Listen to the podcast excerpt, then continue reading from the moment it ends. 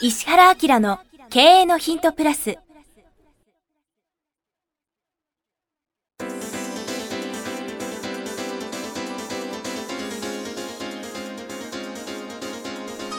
ポッドキャスト石原明の経営のヒントプラスは勝てるビジネスモデルや売れる仕組みの作り方。経営者や起業家が持っておくべき能力とその磨き方。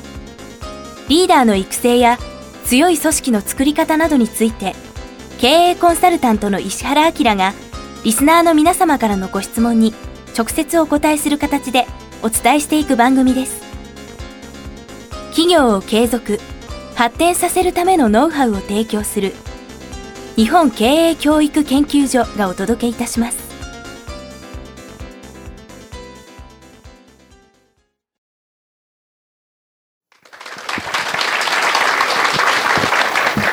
こんにちは、プロインタビュアーの早川洋平です。石原明の経営のヒントプラス、今日は第223回を引き続き大阪梅田スカイビルから公開収録でお届けしたいと思います。石原さんよろしくお願いします。はい、よろしくお願いします。さあ、前回222回で今日は223回ということでですね、はい今回は、ズバリ、学生の方から来てますね。あはいはいしかも、えー今回特別バージョンということで、学生の人をまとめて2件、はい、わかりました。はい、某裏課で支えてくださってる方からですね、2件お願いしますということで、はい今日は学生の方から。じゃあまず1つ目、はい。20代の方からですね。来年度より大学を卒業し新卒として働きます。そこで質問ですが社会人のスタートとしてどのようなあり方で臨んでいくことが大切でしょうか。特に内定をいただいている会社は新卒採用を行わず中途採用でやってきた人のご縁などで運営している会社でありまた指示命令型で動いている組織ではありませんそのため新卒として入ってもいきなり即戦力になれるということは難しいのではないかと考えています。いち早くまず会社の戦略となれるようにと考えておりますというのが一つ目の質問ですが、もう一つ、現在就職活動中の大学3回生なのですが、企業選びに悩んでいます。どのような観点から志望する企業を選べばいいでしょうかということで。なるほどね。はい。まあ、そういうは内定が決まってるそうですね。もう一人はこれからということで。指示命令型で、これ新卒採用やってないんだね、きっとね。そうですね。えーでもその会社から新卒に入るってことですよね。多分社長さんと知り合ったとか、そんな感じでしょうねなんかあの、新卒採用のやり方そのものが多分大きく変わると思いますね。変わる。うん、でそれなんでかって言ったら今の新卒採用のやり方はすごく右肩上がりでね大量生産大量消費の時代に一番合った形でやったんだね、これメルマガでも僕書いてたりとかしてるんだよね、でそういう意味ではこの彼みたいに直接経営者に会って僕を自分を認めさせて就職する方がいいと思いますよね、で成長するかどうかっていうのはね何かというとこれも会社側に教えるんだけど新人の教育の仕方っていうのを、まあ、経営者に教える時はねでその人がやってることと常に全体を対比させながら思考するようにしてくださいねって言うんですよね。その人がやってることと全体を。そうそうそうそう。部分っていうのを見ちゃうと実はすごくお仕事ってつまんなくなっちゃうんですよ、うん。でもその部分って実はその一つ大きい枠ではこういうことが起きてて、そことの関連があって、うん。さらにその枠をもうちょっと広げるとこういう関連があってさらにこうもうちょっと大きく広げるとこういう関連があるからうん。あんたが休むとこれ全部影響しちゃうよねっていうことって分かるでしょ？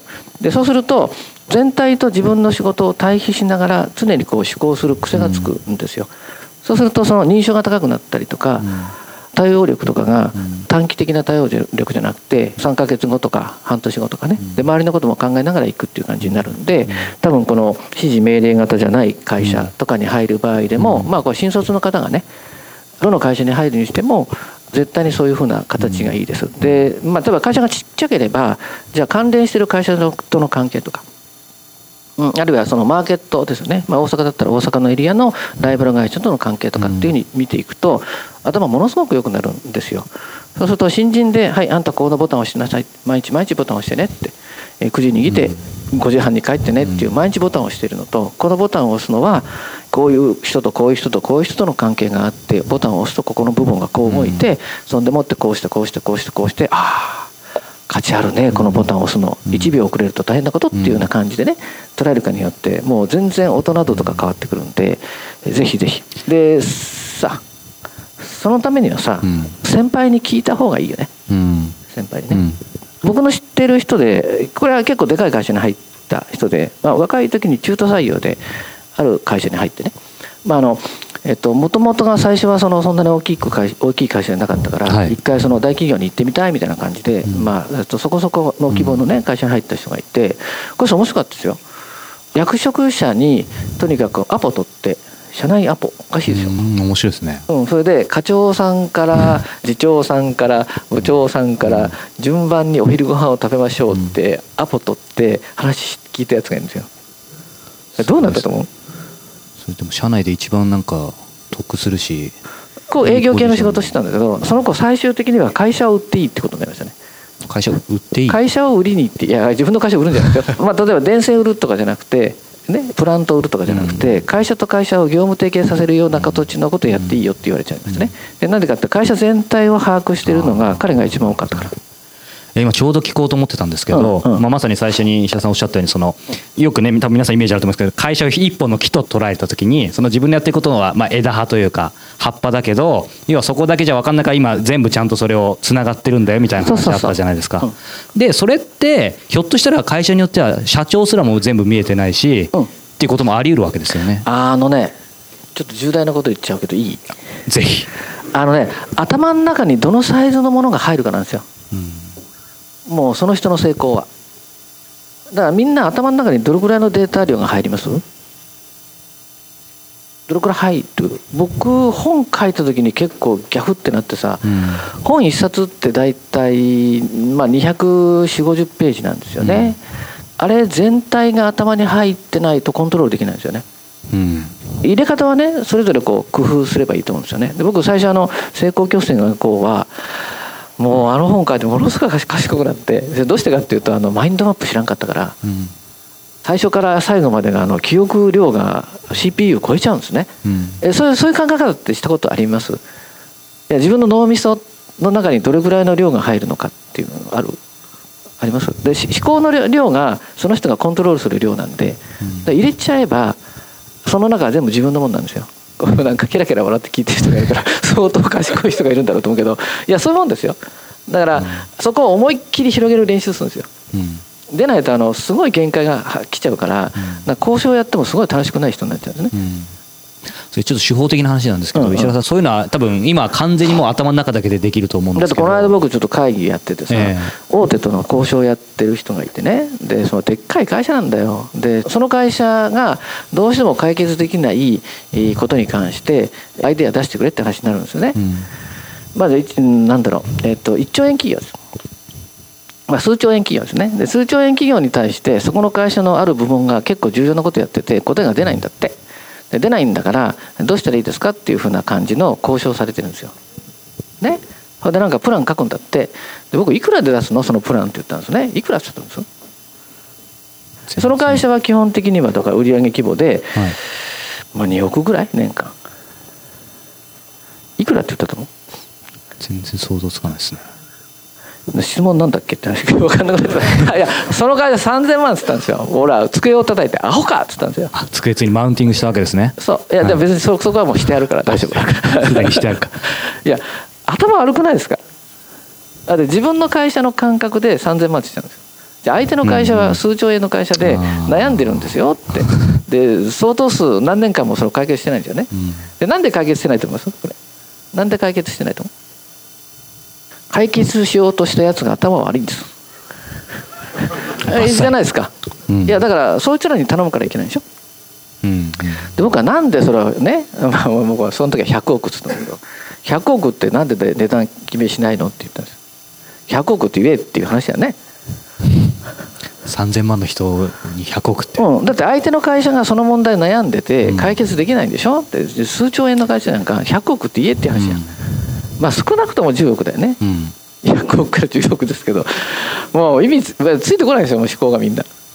バカだな。100億だったらお前さ企画の中にレディー・ガガ入れられるじゃんかって僕は言ったんですよ。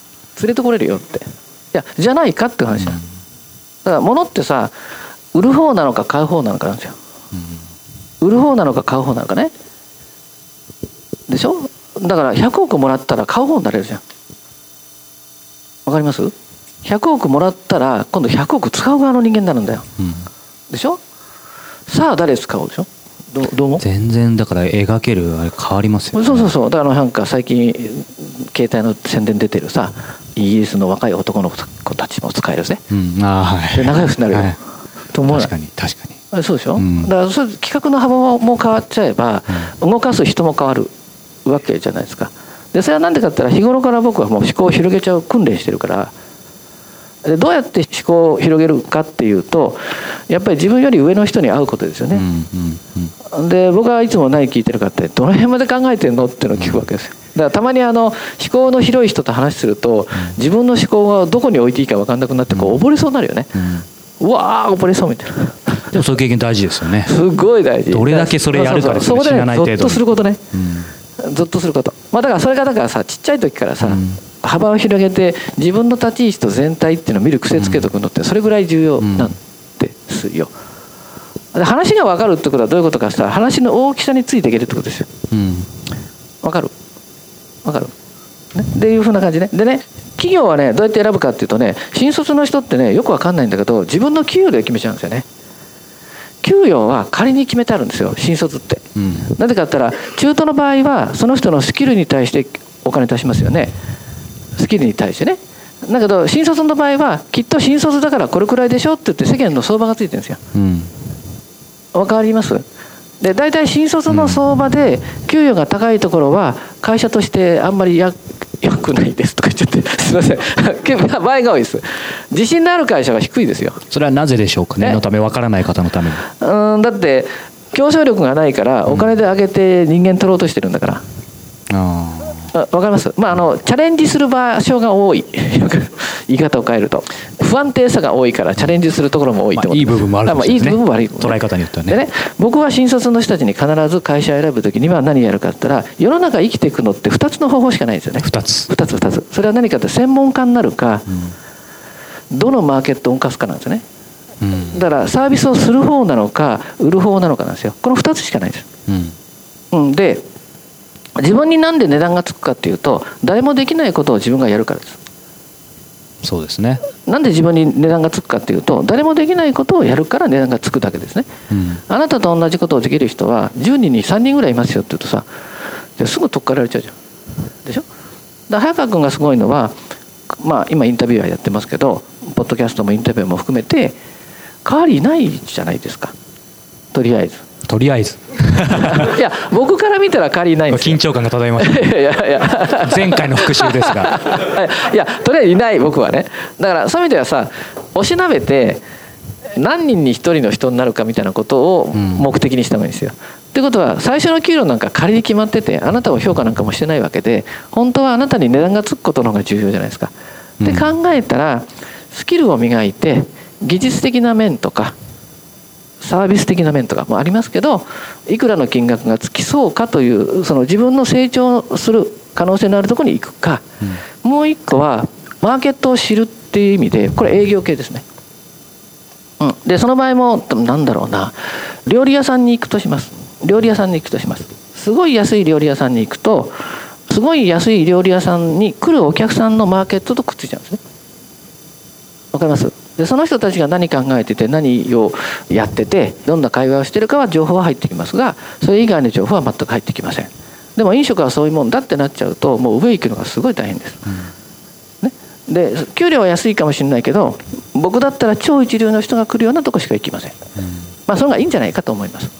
はい日本のマーケットって今度成熟になっていくので、うん。富裕層向けのビジネスにつながる人だけが成功しますのでそしたらさ今日安くてもさ本当に優秀な人とか一流の人しか来ないっていうところでその人たちとコミュニケーションって仲良くなると世の中を動かしてる人は何を考えててどんなことをやってて何食べててどんな服を着てるかも全部わかるようになるじゃないですか。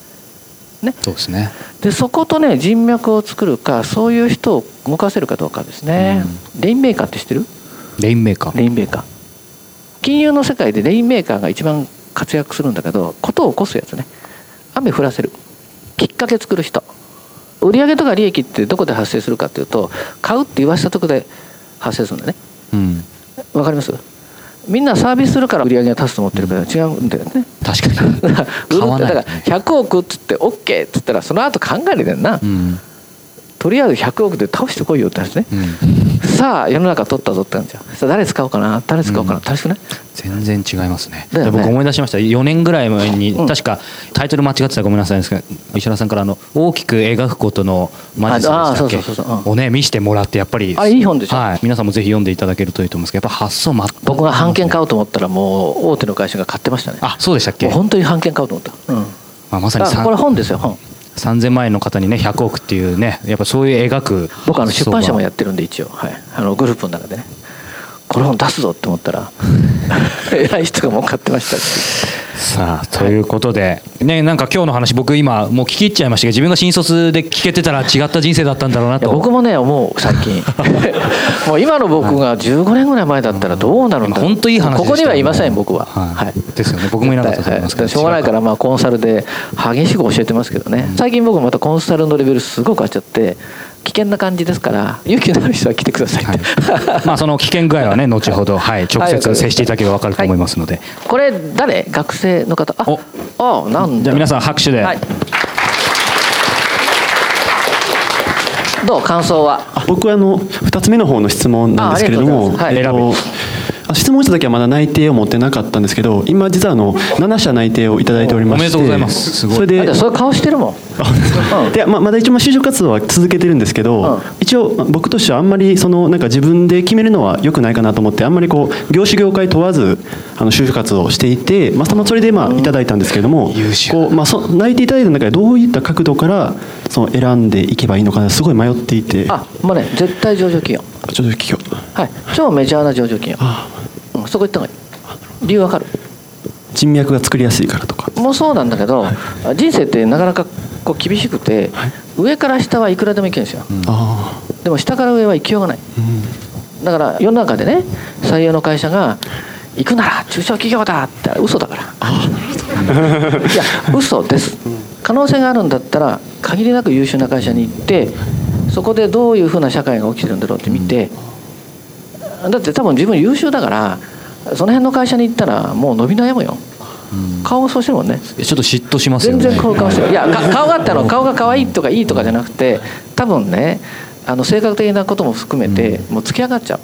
もう分かる、うん、お前はすごいとかって社長に言われてすごいっつって終わり、はい、その社長よりもいかないですまたもうなんかこう息するのも大変なようなとこ入った方がいいよ自分は。さっきの溺れるじゃないですけどね。そうそうそうそうれをどれだけお前知ら何やってんの？って使えなって言われるとこ行った方がよくてだから入れる最大のとこ行き。あとちょっと会社教えてごらんよ。こうこれとこれとこれ。えっといいですか？いやあとあとあとあと素直ですね ぜひぜひね。まあでも文字通りその上場企業ってなんか動かせることとか見える世界とか幅がさっきの3000万と100億のまさに話ですよね、うん。成功したら何かしてね。ということでありがとうございました。はい、ということでえ今日は石原家の毛のヒントプラス第223回をお届けしました。石原さんありがとうございました。はいありがとうございました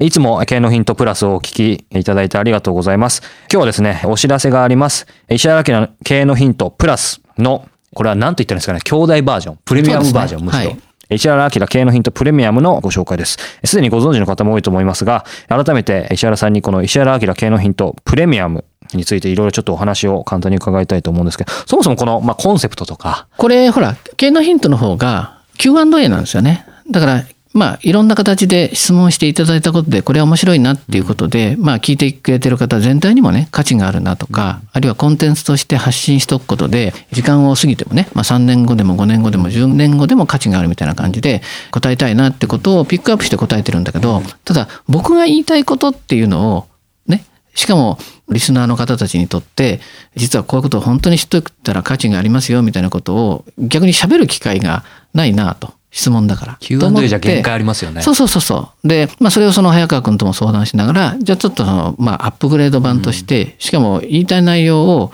もうしっかり伝わるぐらいっていうことで、まあメインコンテンツが40分だもんね。で、まあそういう意味では、これを喋りたいですみたいなことを配信し始めて、もうこれが何回ぐらいだっけ？もう30回以上やってまね。ですすよね。それからコンサルタントとして最近非常に面白いなと思ってる僕のコンサルタントの目で見た企業とか、あるいはその個人でも面白い取り組みとか、これってマーケットに訴求するよねみたいな、ね、ことを話すのが注目の企業と。ビジネスモデルうん。ね。あとやっぱり本はすごくいいものがあるじゃないですか、なんでおすすめ本っていうのを、僕なりにこの本はなんでおすすめなの？みたいな、過去にあの絶版になってしまった本を紹介して、絶版マーケットですっげえ金額になっちゃったと思いましたけど、ね。はい、そんなのも含めて、最近ってね実は本ってみんなネットで買っちゃうんですよ。でネットで買うのはいいんだけど知ってる本を買うわけですね。だから知識の深掘りはできるかもしれないけどやっぱり本はどっちかっていうとさ書店で買ったりしようね。わーっと見渡しながら本が自分を読んでるみたいな感じで違う分野とか全く読まない領域のことにもちょっと刺激してあげたいなみたいなことも含めておすすめ本っていうのをそういう観点で出してるんでね。そうですね。なので、この経営のヒントプレミアムはメインコンテンツ。まあ、あの、石原先生がしっかりね、40分話す。そうそうまあ、つまり、えっ、と、どこにいても聞けるその音声の、まあ、セミナーというか講演、深い話を聞けるっていう感じですよね。だからまあタイトルがバーってあるので、お試しでどっか一個聞いてもらうと、事の重大さとかさ、はい深さがわかると思うので、気に入っていただいたらいろんなコーナー聞いてもらったらありがたいですね。はいはい。この石原明の経営のヒントプレミアム、毎月1回27日に発売します。過去に配信した回もすべて単品でも購入いただけます。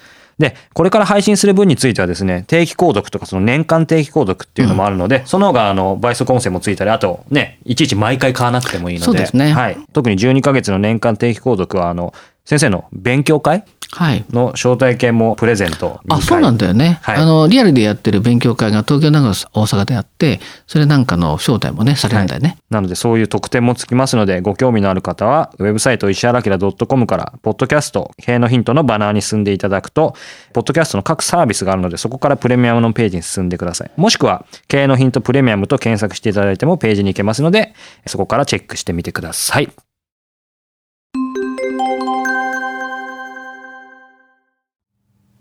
番組よりお知らせがございます。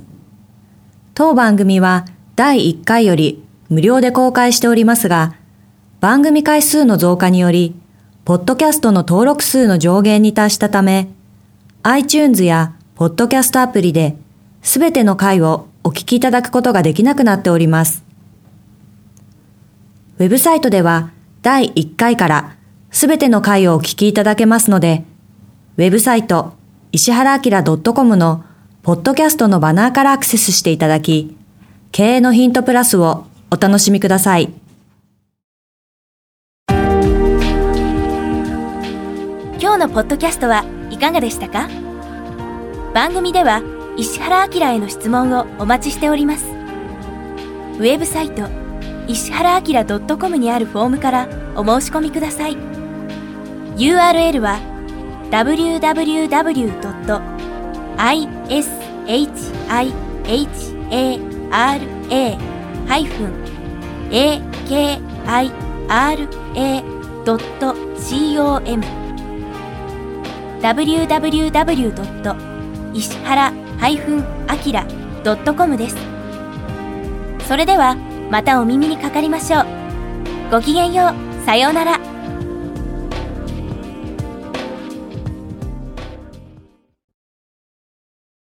この番組は提供日本経営教育研究所プロデュースキクタス早川洋平制作協力若菜はじめナレーション岩山千尋によりお送りいたしました。